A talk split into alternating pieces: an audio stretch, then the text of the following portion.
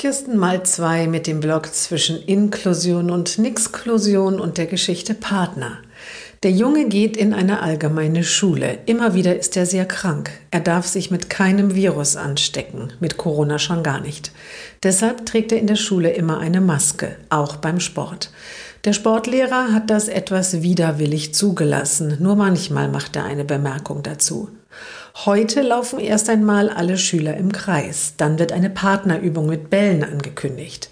Der beste Freund des Jungen winkt ihm zu.